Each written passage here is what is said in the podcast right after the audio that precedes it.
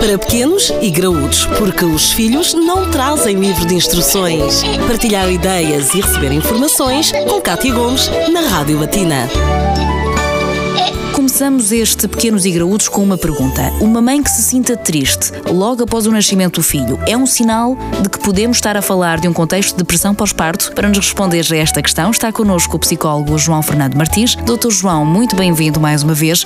Este é um cenário típico de depressão pós-parto, uma mãe triste? Olá, Kátia. Não, é importante que consigamos perceber a depressão pós-parto do ponto de vista biopsicossocial, ou seja, eu não sou mulher, não é? Mas muitas das mulheres que estarão a ouvir hão de perceber isto muito melhor que eu. Uma, um parto em si ou uma gravidez é uma situação extremamente enriquecedora, não é? Dá uma alegria imensa, mas também do ponto de vista biológico existem muitas alterações que são provocadas exatamente pela gestação em si, ou seja, existem alterações físicas, inclusivamente, inclusivamente alterações hormonais são muito relevante. Ou seja, depois daquela. Azáfama do nascimento, não é? Azáfama do nascimento, etc., existe eh, ou verificam-se efetivamente alterações hormonais novamente, no qual, eh, no qual a mãe se prepara para voltar ao seu estado unipessoal, digamos assim, porque ela, além de, durante nove meses, conviveu também com outro ser dentro de si, não é? Portanto, aqui existe, do ponto de vista hormonal, também uma,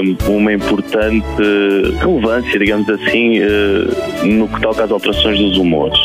Eh, do ponto de vista psicológico também, porque a mãe recebe nos braços, não é? A criança que acolheu durante tanto tempo dentro de si. Portanto, nós temos que pensar na depressão pós-parto, não nos primeiros momentos da gravidez, mas alguma coisa que os sintomas se agravem com o passar do tempo. Porque essas alterações do humor, a mãe estar eh, mais emocional nos primeiros dias, chorar com facilidade, etc acaba por ser um comportamento ou uma atitude relativamente normal, até muitas vezes designada por blues puerperal, não é? Que é muito conhecido e que muitas mães têm este tipo de atitude e de comportamento. Uh, existem timings, ou seja, existem tempos específicos para uh, ocorrer essa, essa depressão? Uh, não, é assim, quando falamos de depressão pós-parto, obviamente que estamos a aplicá-la a uma depressão que ocorre depois do parto, não é? Portanto, seria naquele espaço temporal depois da mãe ter criança, ou seja, depois do nascimento e que se desenrolaria, por exemplo, até um ano, dois de idade. O importante na depressão pós-parto é exatamente aquilo que eu disse.